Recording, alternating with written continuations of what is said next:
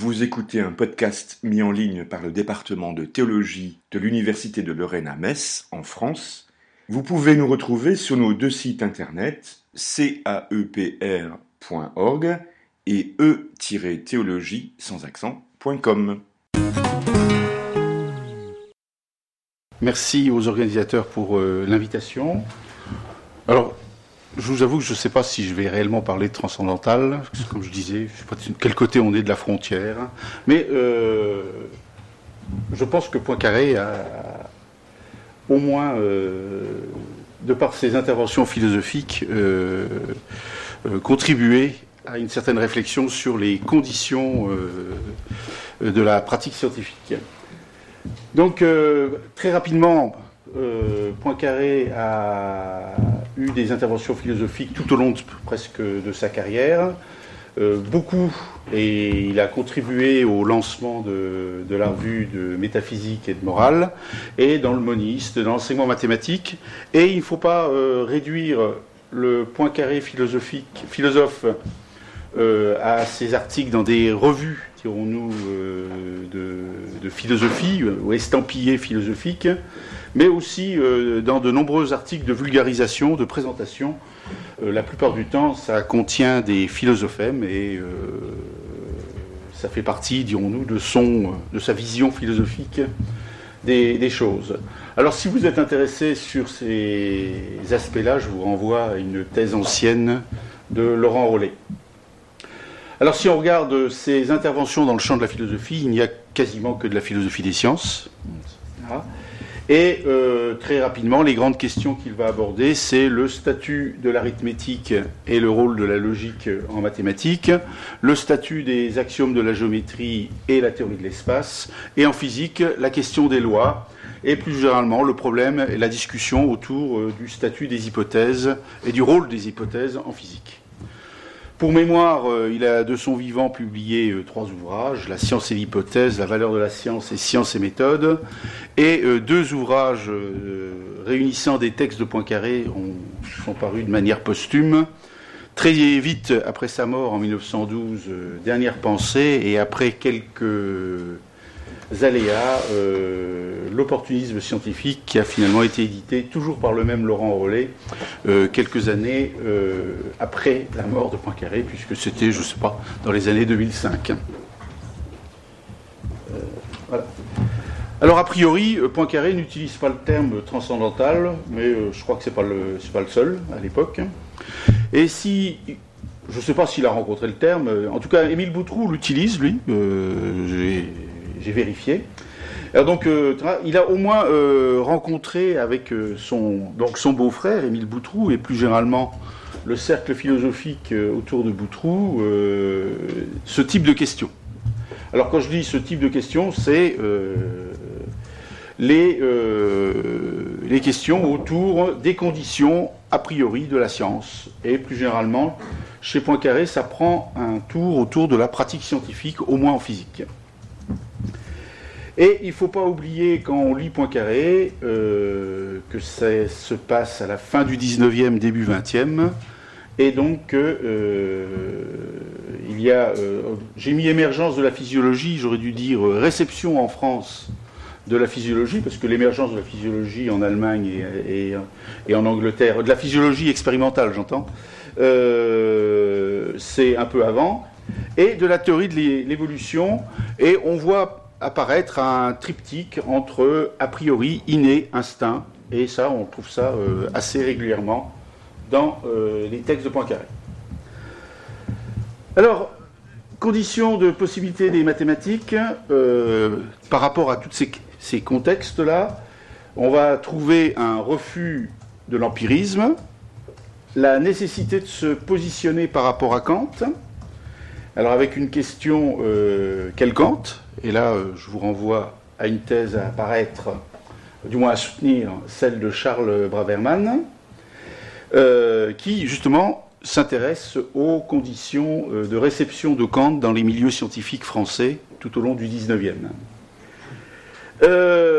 un contexte de discussion autour du statut des axiomes de la géométrie pour le début, les textes du début de, de Poincaré, Là, pour le coup, je vous renvoie à une thèse déjà soutenue de Jules-Henri Grébert, qui étudie les, contextes euh, en France, ou du moins dans l'ère francophone, euh, des débats euh, autour de la, science. Et pour la fin des, textes plus, tardifs, le contexte du logicisme. Pour la physique, une exigence, c'est se démarquer du positivisme et euh, s'intégrer euh, dans, euh, du moins, ses, contributions. il faut les penser dans le contexte des discussions sur le statut des hypothèses dans les sciences physiques. Et là, de nouveau, je vous renvoie à la thèse de Jules Henry. Après, il y a un certain nombre de thématiques transversales qui vont structurer les interventions de Poincaré en philosophie. Alors en particulier la question de l'application des mathématiques euh, et euh, penser euh, l'importance de la réalité dans les mathématiques. D'un côté, et d'un autre côté, c'est penser la nécessité du langage mathématique en physique mathématique ou dans, généralement dans les sciences physiques, et avec des exemples emblématiques qui seront euh, écrire des équations différentielles et euh, le calcul des probabilités euh, avec ces deux versions, à savoir à la fois le calcul des erreurs et d'un autre côté quelque chose qui va être lié à l'approximation. Si on devait caractériser la métaphysique de Poincaré, il est anti-métaphysicien en s'inscrivant dans un euh, réalisme qu'on pourrait qualifier de relationnel, ou éventuellement, euh, pour reprendre le mot de Jules Villemin, structural. Et euh, quelque chose qui va traverser, pareil, la pensée de Poincaré, et qui est lié à sa pratique scientifique, c'est l'importance de l'approximation. Alors que ce soit dans la genèse de l'espace, quand par exemple il va définir les, les conventions, la manière dont on choisit euh, nos conventions, euh, il va bien expliquer que euh, ce choix entraîne obligatoirement des approximations. Et là, il faut penser justement ce type d'approximation. Mais que ce soit aussi dans le problème plus classique en physique de l'interpolation et plus généralement dans la genèse de l'espace. Alors, par rapport aux mathématiques, on peut essayer de regarder comment Poincaré pense, d'une part, le synthétique a priori et euh, le conventionnel. Alors chez euh, Poincaré,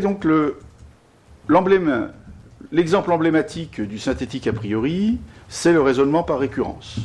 Euh, je ne vais pas rappeler le raisonnement par récurrence. Hein. C'est si on a établi une propriété à un certain niveau, on va dire zéro, et qu'on sait montrer que l'on peut passer de n à n plus 1, alors la propriété est vraie euh, pour tout n. Et donc, euh, chez le synthétique, pour Poincaré, ce type d'induction, l'induction mathématique, c'est le, prototype du principe euh, synthétique, d'énoncé synthétique a priori. Et euh, c'est associé à une idée d'évidence. C'est pour ça que je vous dis, hein, il faut bien penser que le Poincaré est un philosophe des sciences non professionnel et de la fin du, XIXe, 19e, que euh, ça ne peut pas être réduit à l'expérience, que ça ne peut pas être non plus réduit au principe de contradiction, donc que c'est ni empirique ni analytique. Il y a un lien avec une puissance de l'esprit, une puissance innée de l'esprit, et il n'y a pas de choix. C'est-à-dire qu'il n'y a pas de choix, c'est-à-dire que cette puissance de l'esprit, quand l'expérience permet de la mettre en œuvre, on n'a pas le choix. Et euh, la preuve qu'on n'a pas de choix, c'est que l'on ne peut pas, par exemple, envisager d'arithmétique euh, sans euh, un principe de récurrence. Et donc, je vous renvoie à une très belle citation, page 41, qui met justement en place cette euh, idée de puissance de l'esprit qu'on met en action, le raisonnement par récurrence n'est que l'affirmation de la puissance de l'esprit qui se sait capable de concevoir la répétition indéfinie d'un même acte dès que cet acte est une fois possible. Alors je ne vous dis, je ne, juste pour indication, pour les gens qui seraient intéressés, le indéfini va euh, ouvrir tout un champ de discussion sur quel type de raisonnement par récurrence il s'agit chez Poincaré, en particulier autour de, euh, des questions d'intuitionnisme ou pas, ou de quel type d'intuitionnisme. La convention, l'exemple type, c'est euh, les axiomes de la géométrie, en particulier l'axiome des parallèles. Alors je vous rappelle que Poincaré arrive, alors un peu après, hein, on est dans les années 85, 90, mais euh, la question des géométries non euclidiennes, si elle commence à être réglée en mathématiques, euh, continue à alimenter euh, le débat philosophique.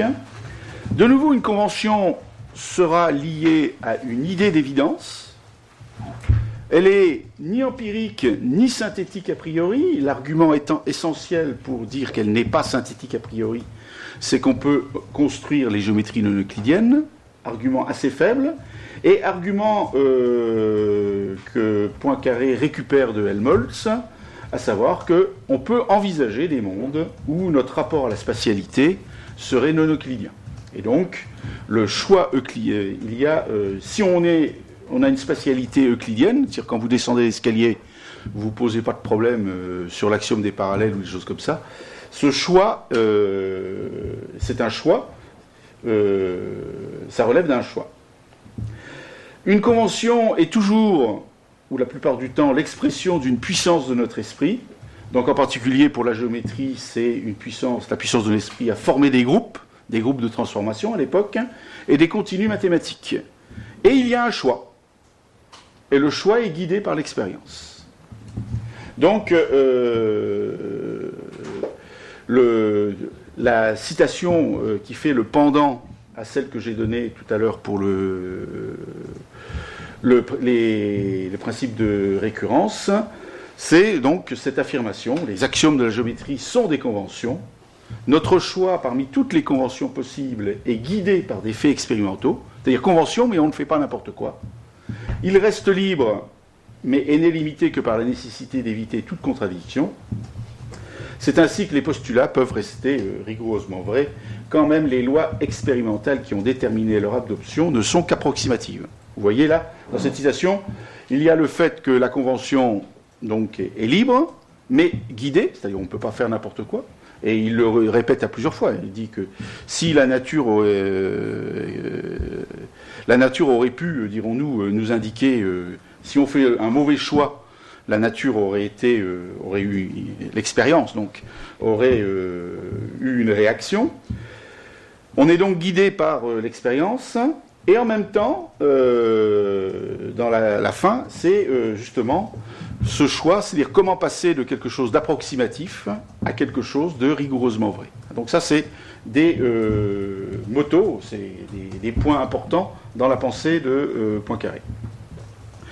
Alors, ces questions de puissance de l'esprit, on peut les voir et on trouve des, citations euh, dans le cadre d'une ontogénèse. On ne va peut-être pas lire toute la citation parce qu'elle est trop longue, mais là on voit bien que c'est euh, quelque part dans la construction de notre spatialité en tant qu'individu que euh, cette faculté va se mettre en, en œuvre. Et on peut aussi le penser dans le cadre plutôt d'une phylogénèse, puisque le choix euclidien, c'est le choix le plus commode, le choix, le bon choix pour la sélection, euh, par le, cadre de la sélection. Et cette conclusion, la géométrie n'est pas vraie, elle est avantageuse ou commode. C'est le mot. donc, je vous fais référence au, au, terme commodisme utilisé par notre maître Gerhard Heinzmann. Alors, de manière transversale, comme je le disais tout à l'heure, euh, il faut penser chez Poincaré une pensée forte de l'idée d'application des mathématiques. Et en particulier donc d'une sorte de complémentarité. Complémentarité n'est pas un mot très bien choisi, je dirais plutôt d'intrication euh, des mathématiques et de la physique. Et euh, il s'efforce de penser les conditions d'une pratique fructueuse, si euh, j'oserais presque vertueuse, des mathématiques et de la physique.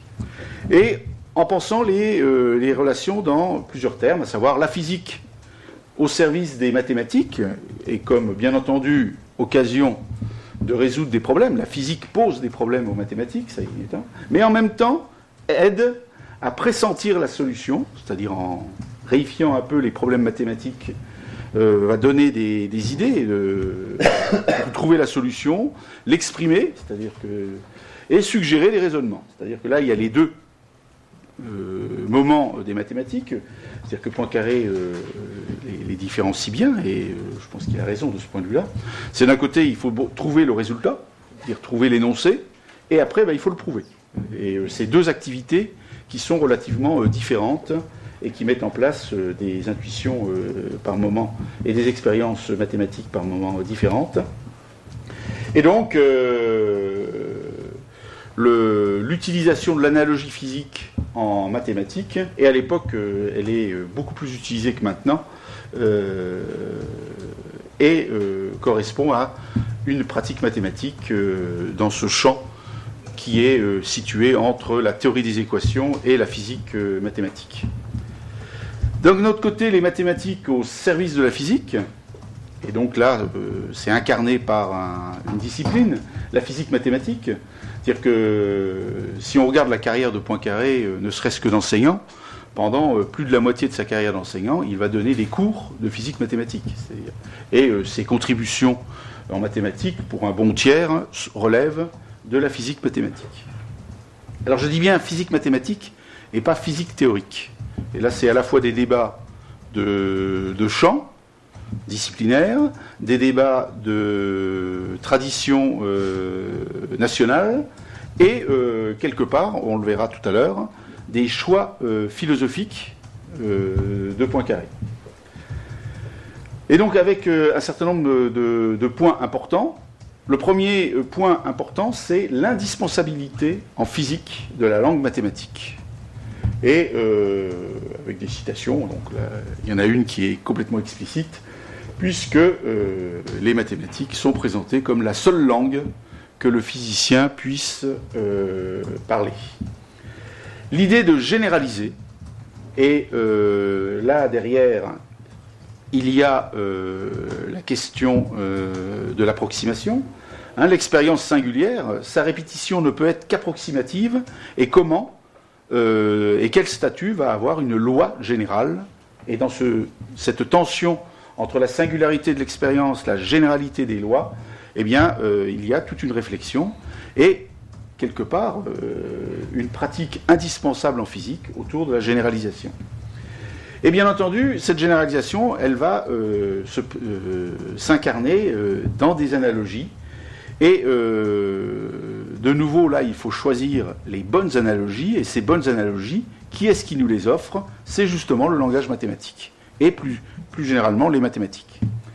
Donc, de nouveau, là, dans, dans, la science, là, il y en a une qui est une citation qui est particulièrement explicite, qui nous a appris à connaître les analogies véritables, profondes, celles que les yeux ne voient pas et que la raison devine.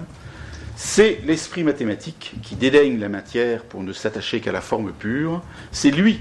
Donc c'est euh, quelque part là qu'est-ce qu'il est en train de nous dire? Il est en train de nous dire on se débarrasse du contingent, là où justement il y a euh, l'approximatif, et en ayant dégagé la forme pure, on va pouvoir justement euh, dégager des généralisations.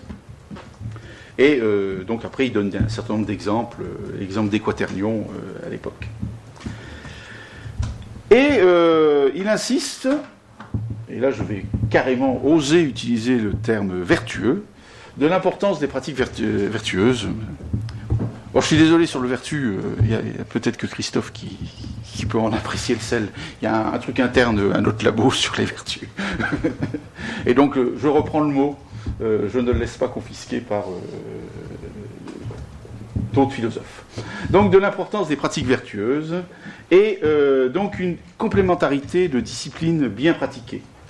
Les mathématiques, selon Poincaré, ont un but euh, de type euh, étude de la nature, certes, mais d'un autre côté, elles ont un but esthétique euh, à savoir approfondir un certain nombre de notions comme celle de nombre, d'espace et de temps. C'est-à-dire que Poincaré ne pense pas du tout une mathématique, et là de nouveau on retrouve une caractéristique de sa pensée, c'est-à-dire entre les deux. Euh, pour caricaturer, euh, bah, il y a les mathématiciens purs, qui sont dans la pure abstraction. L'exemple à l'époque, c'est son maître, Hermite. Et à la fin du 19e, il ne faut pas oublier qu'il est dans le monde, euh, du moins dans le monde de, l'Europe, des États-Unis, il y a une révolution industrielle, il y a nécessité de former des ingénieurs, et donc il y a un mouvement extrêmement fort sur et euh, une emphase sur les mathématiques appliquées, sur les applications des mathématiques, que ce soit dans l'enseignement, que ce soit dans la recherche, que ce soit, c'est-à-dire les, les, mathématiques doivent être appliquées. Il y a deux, deux, deux types de discours, et Poincaré va être entre les deux il va absolument pas nier l'importance de l'application et des applications des mathématiques. Dire que pour quelque part, il va dire que pour un théoricien, il faut 100 praticiens, il le reconnaît, cette situation, mais en même temps, il va défendre un exercice non euh, éloigné des applications, non soucieux des applications des mathématiques, et c'est bien dans ce type de pratique que les deux euh, que ce soit euh, les mathématiques, le domaine des mathématiques et le domaine des applications vont se rencontrer. Là, vous avez deux citations, bon, qui ne sont pas, tout à fait euh, de la même époque, mais que l'on peut mettre en regard. D'un côté, donc, cette affirmation que les mathématiques n'ont pas qu'un but d'application, mais au contraire ont un but théorique et d'approfondissement d'un certain nombre de notions comme le nombre, l'espace ou le temps. Ce qui en soi est pas. Euh, c'est une banalité, hein. il s'agit pas de. Mais en même temps, c'est bien en étudiant et en approfondissant ce type de notions, en euh, se consacrant à un exercice libre de, théorie, que les mathématiques vont être utiles euh, aux physiciens. Et pour que l'analyse puisse rendre les services que le physicien doit attendre, il faut qu'elle soit cultivée de la façon la plus large, sans préoccupation immédiate d'utilité. Il faut que le mathématicien ait travaillé en artiste. Alors ce type de citation, on peut les penser à plusieurs niveaux. Alors à la fois, il y a un niveau philosophique, euh, il ne s'agit pas de dire que c'est... D'un autre côté, il est en train de défendre en même temps aussi une pratique dans une communauté. Et après, il y a aussi des débats euh, sur euh, le statut de la physique mathématique. Donc maintenant, passons du côté euh, de la physique. Alors donc, ces réflexions s'inscrivent entre l'expérience reconnue comme source unique de la vérité et la nécessité pour la physique de prévoir. Avant tout, le savant doit prévoir. Et euh, donc il va falloir à la fois tenir ces deux-là, et pour prévoir, qu'est-ce qu'il faut faire Il faut généraliser. Et donc la généralisation, elle est euh, pensée comme condition indispensable de euh, la prévision. Et donc, il va falloir donc organiser les expériences enfin bon, là vous avez une citation qui est peut-être un peu longue vu, l'heure. Et donc, euh, et pour pouvoir généraliser, il y a un certain nombre d'hypothèses qu'il faut faire. Et alors en particulier, il y a euh, deux hypothèses, celle de l'unité et de la simplicité de la nature. Et euh, il faut donc, euh, pour pouvoir euh, généraliser euh, quelque chose qui va se faire, qui, peut se dérouler, si vous voulez dire que ça, c'est, on peut le lier à l'histoire de, la physique. Pendant très longtemps, la physique a été locale. Savoir que vous aviez ou une physique, oui, qui était terrestre, et une mécanique céleste qui euh, s'occupait des astres. Mais là, en fait, euh, ce que l'on mathématisait, c'était les traces dans le ciel euh, des rayons lumineux. Donc, de toute façon, c'était quelque chose qui était très lié.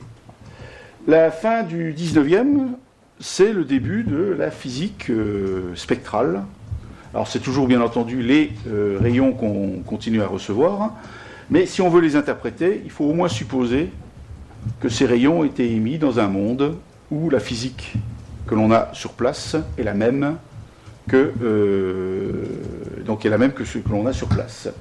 Donc on est obligé de penser l'unité de la nature pour euh, pratiquer une partie de la physique qui se, qui pratique, qui se, du 19, la fin du 19e, et en même temps, quelque part, euh, le but du physicien est euh, non pas de pouvoir penser globalement les phénomènes autour de lui, mais quelque part, il y a une ambition plus générale d'étude de la nature qui suppose justement une unité de la nature.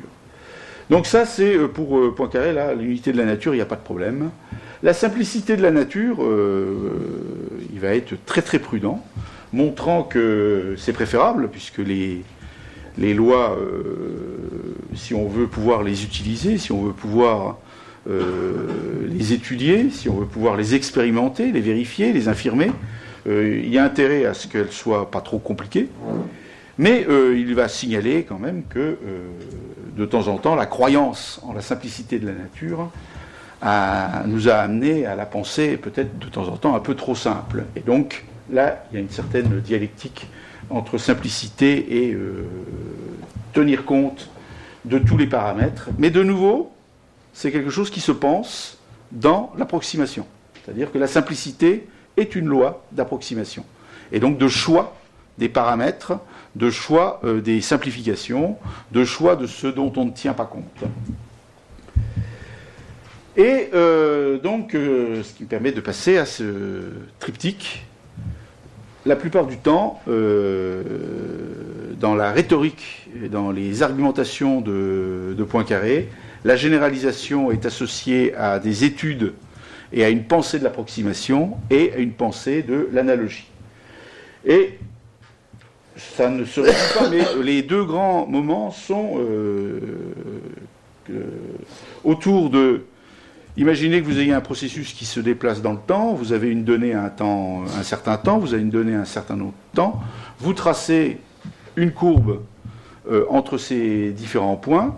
Donc vous allez, un, plutôt chercher une courbe simple, L'idéal, c'est une droite. Hein, la courbe la plus simple, c'est la droite. Et, euh, mais bon, de temps en temps, on est obligé de glisser et d'utiliser des courbes un peu plus courbes qu'une droite. Enfin, ça, c'est quelque chose qui s'appelle l'interpolation. Mais on est dans l'approximation. Hein, et c'est quelque part, euh, dans la pratique de l'interpolation, on va interpoler avec des objets, et la plupart du temps, euh, au moins dans la pratique physique, l'interpolation se fait à l'aide d'une courbe simple, au moins dans un premier temps. Et d'autre part, il y a les euh, prévisions d'une expérience à venir, c'est-à-dire plutôt le, comment obtenir des lois. Et là, ça se fait au, euh, moyen de l'analogie. Et euh, donc, sur les hypothèses, Poincaré va penser le rôle nécessaire de l'hypothèse. Alors, ne serait-ce que parce que les généralisations sont des hypothèses, et donc, euh, et puis qu'il y a un fort débat euh, en France sur le statut de l'hypothèse, euh, donc quelque chose qui s'inscrit complètement dans la tradition positiviste. Hein, je crois que la thèse de Jules Henry montre très très bien hein, que les débats autour de la géométrie se situent dans un euh, contexte qu'on pourrait qualifier grosso modo de kantien, en France hein, j'entends, hein. et euh, que les débats autour de la physique se euh, déroulent dans un contexte totalement positiviste, et Poincaré se glisse dans les deux moules. Donc, il va penser, il va proposer donc une théorie des hypothèses et de la pratique de l'hypothèse à la fois d'un point de vue pratique, et puis d'un point de vue, euh, il va dire, il va étudier euh, quel type d'hypothèse euh, nous faisons. Donc il s'agit d'avoir une pratique raisonnée de l'usage des hypothèses, que certaines hypothèses, donc en particulier les généralisations, eh ben, il faut les soumettre à l'expérience, qu'il faut éviter les hypothèses dangereuses, alors en particulier celles qui sont tacites et inconscientes, Et il faut éviter de multiplier les hypothèses. Donc là, c'est plutôt un guide, un manuel du bon physicien, en particulier du bon physicien mathématicien. Et il y a plusieurs sortes d'hypothèses. Et là, il s'inscrit et il va, euh, quelque part, euh, contribuer à ce débat sur euh, la notion d'hypothèse. Il y a les hypothèses qu'il qualifie de naturelles, qui sont en fait souvent liées au langage mathématique, et qui sont justement, en fait, qui font partie des conditions pour pouvoir appliquer les mathématiques. Dire que si vous voulez utiliser des équations différentielles, si vous voulez utiliser un certain nombre de techniques mathématiques, eh bien vous êtes obligé, par exemple, de supposer que dans l'infinitésimal, tout est linéaire. C'est-à-dire que hein, vous pensez euh, n'importe quelle courbe, ou justement, euh, quelque part, Poincaré en parlera, il y en a quelques-unes qui ne vérifient pas ce que je vous dis, mais enfin n'importe quelle courbe qui va être crédible pour un phénomène physique est euh, utilisable pour rendre compte de phénomènes, si vous la prenez de plus en plus petite, eh ben, vous pouvez l'approximer par un segment de droite. Donc c'est ça, hein, en fait, l'idée. Hein, c'est que donc, dans l'infiniment petit, euh, tout est linéaire. Et ça, c'est une condition euh, pour géométriser, pour utiliser l'analyse, etc. Et donc ça, c'est ce qu'il appelle le fond commun de toutes les théories physiques et euh, ce qu'il appelle donc les hypothèses naturelles celles-là, on ne les teste pas. Celles-là, elles sont. Il va simplement dire que c'est les dernières que l'on doit abandonner, mais il n'y croit même pas. C'est-à-dire que abandonner ce type d'hypothèse, c'est abandonner le projet de la physique, au moins de la physique mathématique. Il y a les hypothèses indifférentes. Celles qui sont des. et là, euh, c'est là où il contribue fortement au débat euh, autour des hypothèses. C'est. Euh, c'est-à-dire que Poincaré n'a pas de problème pour euh, admettre les atomes ou les machins comme ça. Simplement, ce qu'il va nous dire, hein, c'est une hypothèse, on pourrait en utiliser une autre. Si vous trouvez que c'est pratique d'utiliser des atomes, utilisons des atomes. Mais s'il vous plaît, ne, aucune ontologie sur les atomes. Et donc là, vous avez. Euh, hein, et donc ça, c'est tout le débat justement entre la physique mathématique et la physique théorique. C'est-à-dire que Poincaré, c'est. J'ai fini? Petit à petit, ah. euh, jusqu'à 45. J'en ai encore, euh, j'ai encore deux, un, transparent. Et euh, donc, le, sur les, ce type d'hypothèse, il faut être conscient que ce sont des artifices techniques qui permettent de développer la théorie, euh, qui permettent d'établir des. Là où on voit le, jeu sur des relations entre les phénomènes. Mais il s'agit de ne pas euh, faire de métaphysique autour des, euh, de ces hypothèses-là. Et bien entendu, il y a les généralisations susceptibles de confirmation ou d'infirmation. Et qui sont là les, hypothèses qui sont en travail et qui correspondent au, à la pratique quotidienne du physicien. Et donc, euh, euh, pour pouvoir utiliser ce type d'hypothèse, pour pouvoir faire des généralisations, on a déjà abordé, il faut donc euh, faire un certain nombre de. Il y a un certain nombre de. Sinon de, conditions. Oui, il faut plus ou moins admettre que la nature est homogène, au moins de manière approchée, que les systèmes éloignés peuvent être indépendants, c'est-à-dire que si on veut pouvoir éliminer un certain nombre de paramètres, eh bien, il faut pouvoir isoler un, système, et bien entendu que euh, au moins dans le fait élémentaire, hein, c'est là où je disais la simplicité, elle se discute, c'est euh, essentiellement dans les faits élémentaires que l'on va euh, revendiquer une simplicité pour pouvoir justement les complexifier en les intégrant. Et donc, euh, ce type de conditions, on peut les admettre euh, de manière raisonnable pour étudier la nature. Il est tout à fait conscient euh, qu'il n'en est pas du tout de même dans les sciences naturelles. Et donc là, on voit l'influence des débats qu'il y a autour de la médecine expérimentale et ou de l'influence de Ribot dans euh, le champ de l'épistémologie à l'époque. Alors pour conclure, j'ai une minute pour conclure, Donc on a une épistémologie qui est inscrite dans la pratique scientifique, dans les débats épistémologiques contemporains, pour les mathématiques, dans une reprise de certains éléments kantiens, et dans un refus de l'empirisme, euh, de quelque sorte qu'il soit, y compris euh, dans le positivisme. Ce qui le caractérise, c'est une, épistémologie de l'entre-deux, c'est-à-dire que dans ces débats-là, dans tous les débats euh, entre euh, empirisme, kantisme, entre. enfin, Poincaré essaye de. maths pur, maths appliqué, il essaye de trouver une voie qui tienne compte de tous les arguments et de tous les points de vue, etc. Et euh, pour généraliser, euh, enfin du moins pour euh, terminer, on a d'une part une tentative de penser les conditions de la pratique scientifique à partir d'un certain nombre de notions, comme la généralisation, la mathématisation, l'application des mathématiques, et en particulier des notions d'approximation et quelque chose dont je n'ai pas, parlé, mais qui est extrêmement important chez Poincaré, les probabilités. Et d'un autre côté, on a une théorie psychophysio-mathématique de l'espace qui se construit à partir de Helmholtz et Lie, ce qui est une bonne transition pour la conférence qui suit. Merci.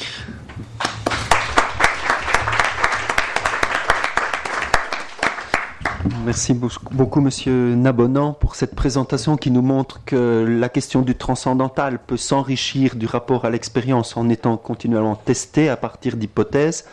Et je laisse tout de suite la parole à la salle. Je vois que Monsieur euh, Peter va, va nous poser une question. Euh, je voulais euh, vous poser deux questions qui concernent Kant, plus ou moins. la première question se réfère au concept euh, synthétique a priori. Euh, j'ai l'impression, et corrigez-moi si, je me trompe, j'ai l'impression que selon euh, Poincaré, ce concept a un sens différent de, que, que, chez Kant. Chez Kant, le synthétique a priori se base sur une synthèse de l'intuition et, le concept. Et ça, ça, concerne aussi euh, l'arithmétique, ce qui, à mon avis, euh, ça ne me convainc pas du tout, hein, parce que le temps, euh, le temps et les arithmétiques, c'est un rapport que je ne vois aucunement.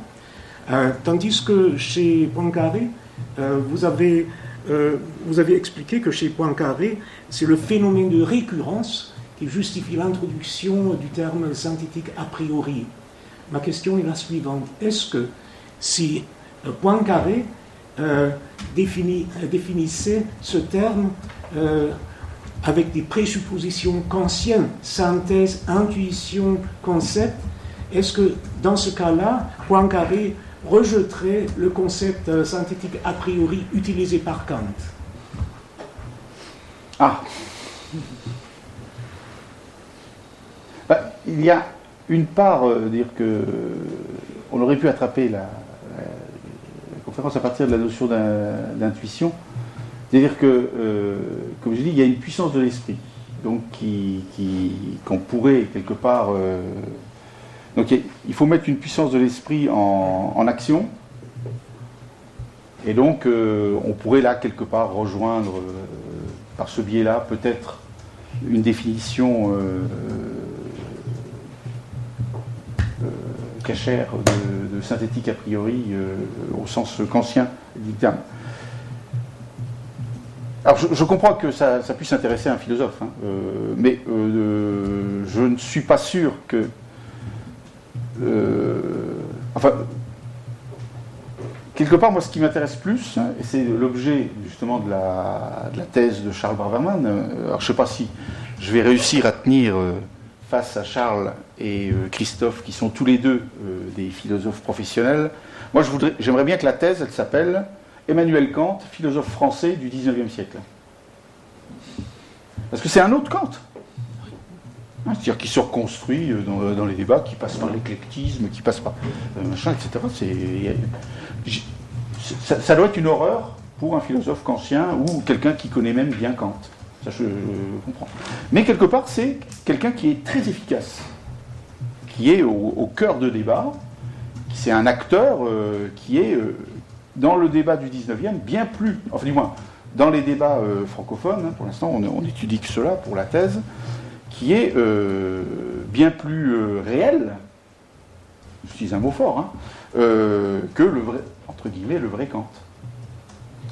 Alors, euh, pour répondre à la question, euh, euh,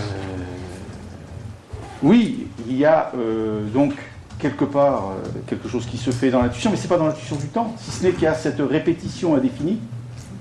Donc, la répétition indéfinie, on est bien obligé de. Hein, l'idée de répétition, il y a quand même une idée de temps. Si on voulait à tout prix défendre la lettre kantienne de, de, non, mais je, m'y essaye. Euh, hein, déjà, je ne sais pas trop. Euh, bon, enfin, il y a cette idée de répétition qui pourrait être dans, l'infini, parce qu'il y a l'indéfini. Donc après, c'est justement, c'est les débuts, c'est le début des débats. qu'est-ce qu'il y a dans ce indéfini hein, Si vous vous la, citation, il y avait une répétition indéfinie. donc, selon que euh, on peut l'avoir dans une répétition infinie d'un syllogisme, parce que la citation, elle est coupée, elle est tronquée, hein, c'est le propre d'une citation. Quelque part après, il va justement parler d'une succession infinie de syllogismes. Et donc ces syllogismes, ben, il faut les... Et puis le n, n plus 1, n plus 2, etc. Quelque part, il y a bien un lien. Moi, je, je pense qu'il y a un lien avec le temps. Oui. Mais euh, non, d'accord. Non, je, peux intervenir là-dessus? Si je me rappelle bien du débat, il y avait un débat entre Russell et, et Ah non, mais c'est autre chose. Non, non, non, pas là-dessus. Mais je crois que la position de Poincaré, c'est de dire qu'on a l'intuition. Mais là, j'ai l'impression que c'est l'intuition de la possibilité de. C'est des, lectures de philosophes. Ça, c'est Gerhardt qui m'a appris ça. Ah c'est bien ce que je dis, c'est des lectures de philosophes. Tu n'es pas d'accord avec ça? Non, non, Poincaré, il dit pas ça. Il dit euh, on a. Enfin, bon, ça dépend de ce que tu appelles l'intuition. On a cette faculté de penser une répétition indéfinie ou infinie, on ne va pas rentrer dans les détails. À partir du moment où on a ça, j'ai, de, la même manière que je peux euh, penser la répétition des bâtons, ce qui va me donner grosso modo la suite des entiers, hein, la suite, je peux penser une répétition indéfinie, infinie de syllogisme. Hmm.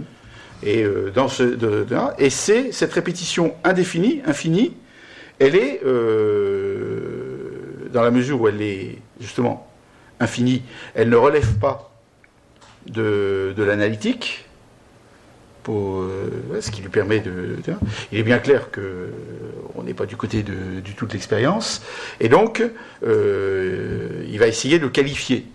Donc il faut voir avec sa petite culture euh, de philosophe. Hein, je, je, dis qu'il utilise des termes qui ne contrôle pas trop. Hein, Et euh, il va qualifier ça de synthétique a priori, parce que c'est quelque chose qui va s'imposer, et quelque part ça s'impose dans la pratique. C'est dans l'arithmétique que ça s'impose.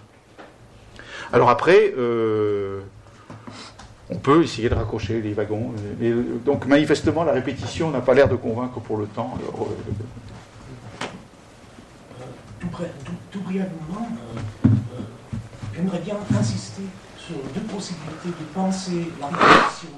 L'une serait temporelle, bien sûr, on peut répéter des noms, des formules, etc. Répétition idéale, une répétition en tant qu'opération idéale. Et là, on, euh, parle sur un, sur un, niveau bien différent.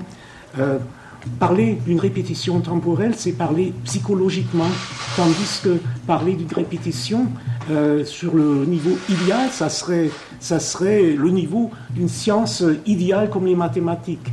Euh, pour euh, faire cette distinction, je me réfère surtout à Husserl et son critique de, sa critique du psychologisme. Et Poincaré du côté de la psychologie.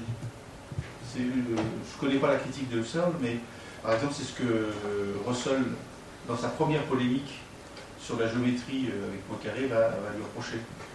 Disant justement que euh, comme c'est Poincaré qui attaque un peu Russell, Russell se, défend en disant Moi, vos, vos, contestations, là, j'en ai un peu rien à battre, parce que vous êtes du côté de la psychologie. Moi, je, ce que je cherche, c'est des une possibilité, une réflexion épistémologique sur le statut de la géométrie, et pas sur la genèse psycho-physio euh, thématique Hmm. de, de l'espace et de la géométrie. Merci pour ces précisions. On va devoir passer à la présentation suivante. Et donc, je vais inviter M. Heidelberger à venir s'installer. Non, il va, il va se mettre là. Parce... que- Et nous aurons une pause après cette euh, deuxième présentation. Nous pourrons faire connaissance avec euh, les invités qui viennent, euh, les collègues qui viennent d'arriver que nous n'avons pas encore pu présenter. Alors je vais vous